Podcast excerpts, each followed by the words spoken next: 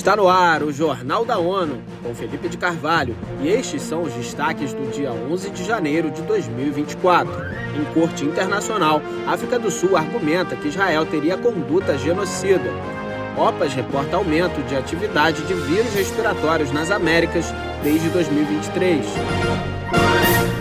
A África do Sul apresentou uma argumentação oral à Corte Internacional de Justiça, CIJ, nesta quinta-feira, em uma tentativa de acabar com o que considera assassinato em massa de civis em Gaza. A nação africana acusa Israel de promover um genocídio contra os palestinos, uma afirmação que as autoridades israelenses negaram veementemente como infundada. O caso foi apresentado em meio ao bombardeio israelense em toda a faixa de Gaza, em resposta aos ataques terroristas liderados pelo Hamas em 7 de outubro, que deixaram cerca de 1,2 mil cidadãos israelenses e estrangeiros mortos no sul de Israel e cerca de 250 reféns. Expondo seu caso, a equipe jurídica sul-africana disse ao mais alto tribunal da ONU que Israel demonstrou um padrão de conduta genocida desde o início da sua guerra em Gaza.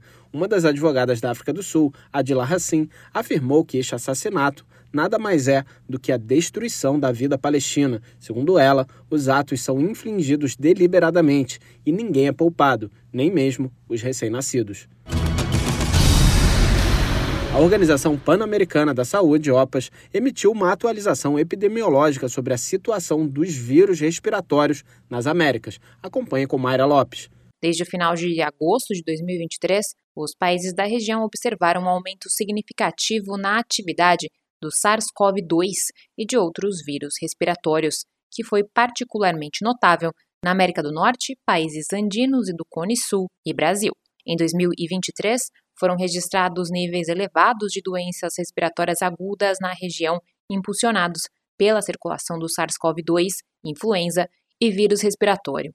Atualmente, o hemisfério norte está passando por três epidemias dos três vírus esperados no inverno, enquanto alguns países do hemisfério sul estão enfrentando incidências maiores do que o esperado para a temporada, devido à circulação do coronavírus.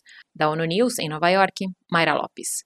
A OPAS recomenda que os Estados-membros mantenham a vigilância dos vírus respiratórios para detectar quaisquer mudanças na circulação ou gravidade da doença e estejam preparados para responder a um possível aumento de casos e hospitalizações.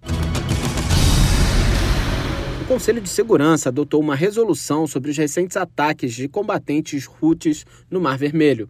A proposta submetida pelo Japão e pelos Estados Unidos obteve 11 votos a favor e 4 abstenções na votação desta quarta-feira. Eleutério Guevani tem mais informações. A resolução condena nos termos mais veementes os pelo menos 24 ataques realizados pelo grupo rebelde do Iêmen contra navios mercantes e comerciais desde 19 de novembro do ano passado. O documento pede o fim imediato do tipo de atos, bem como a libertação da embarcação Galaxy Leader e sua tripulação. De acordo com agências de notícias, os rebeldes do Iêmen capturaram um navio de transporte de veículos no Mar Vermelho quando era operado por uma companhia japonesa. O Conselho destaca ainda que deve ser respeitado o exercício dos direitos e das liberdades de navegação por navios mercantes e comerciais, de acordo com o direito internacional. Da ONU News em Nova York, Eleutério Gavan. Pela decisão do Conselho, o secretário-geral deverá apresentar até 1 de julho informes mensais escritos ao órgão que abordem detalhes sobre quaisquer novos ataques dos úteis a navios mercantes e comerciais no Mar Vermelho.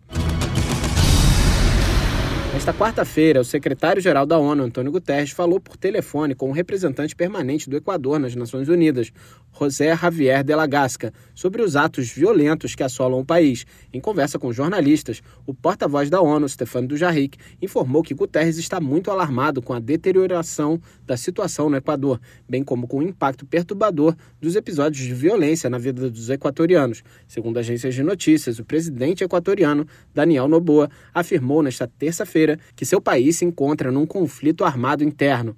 Um dia antes, Noboa havia declarado estado de emergência em todo o país devido à ação violenta de grupos do crime organizado, especialmente na sequência de distúrbios em cerca de seis prisões e fuga de presos considerados altamente perigosos. Em meio à onda de violência no país, 13 homens armados com explosivos invadiram uma estação de TV na terça-feira na cidade de Guayaquil durante um programa ao vivo. A polícia conseguiu resgatar a equipe de TV e prender os invasores. O chefe das Nações Unidas condena veementemente esses atos criminosos e enviou uma mensagem de solidariedade ao povo equatoriano.